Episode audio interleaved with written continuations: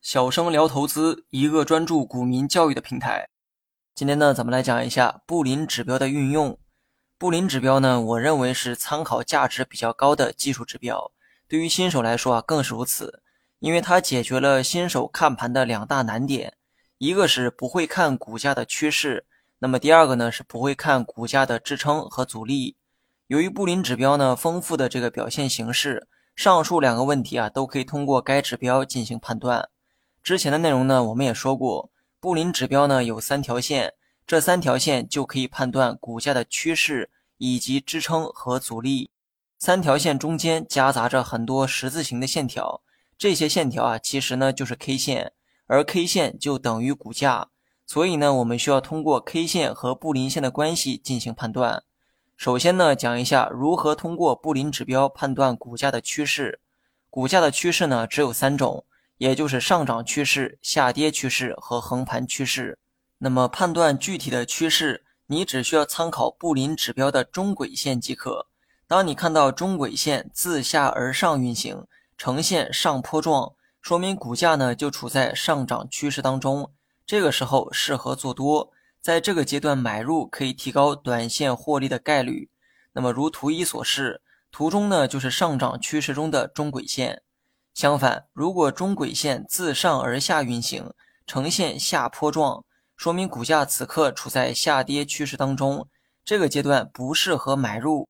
相反，短期呢还应该考虑减仓的问题。如图二所示，图中呢就是下跌趋势中的中轨线，最后呢是横盘趋势，股价横盘震荡，看似啊很好理解，但很多新手却难以分辨这种趋势，因为单看 K 线总是有涨有跌。很难判断整体趋势的变化，那么这个时候你就可以参考布林指标的中轨线。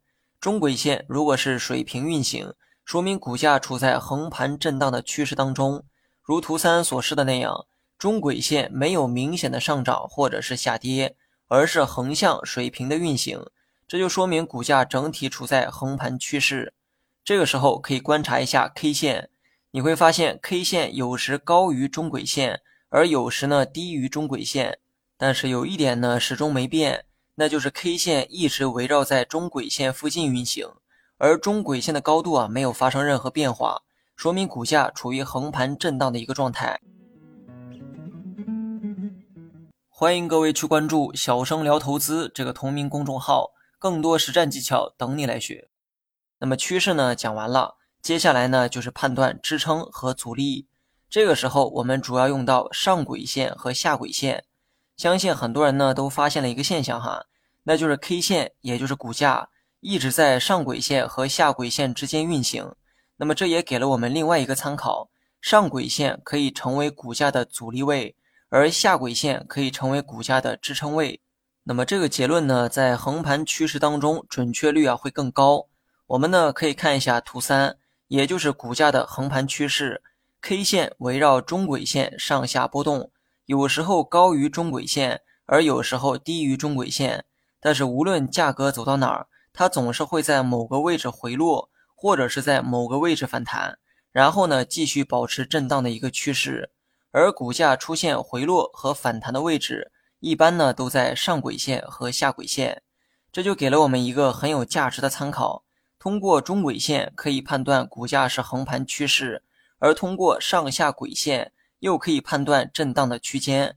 如此一来呢，即便面对股价横盘的时候，你也可以根据上下轨线判断股价的短期变化。那么，当 K 线来到上轨线附近的时候，短期呢就有可能回落；当 K 线来到下轨线附近的时候，股价呢就有可能出现反弹。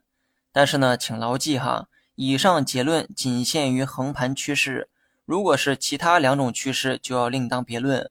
比如说，在上涨趋势的时候，上轨线会成为阻力，但是支撑则变成了中轨线，而不是下轨线。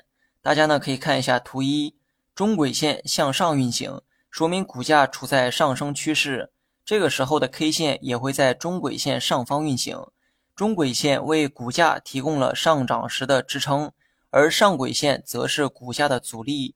而你呢，可以以此来判断股价的高低变化。相反，如果股价处在下跌趋势当中，那么下轨线会成为股价的支撑，而中轨线会成为股价的阻力。所以，当你判断支撑和阻力的时候，一定要先判断股价处在什么趋势当中，先利用中轨线判断股价的趋势，确定趋势后，再按照上文的内容去判断支撑和阻力位。你学会了吗？如果学会了，别忘了在评论区回复六六六。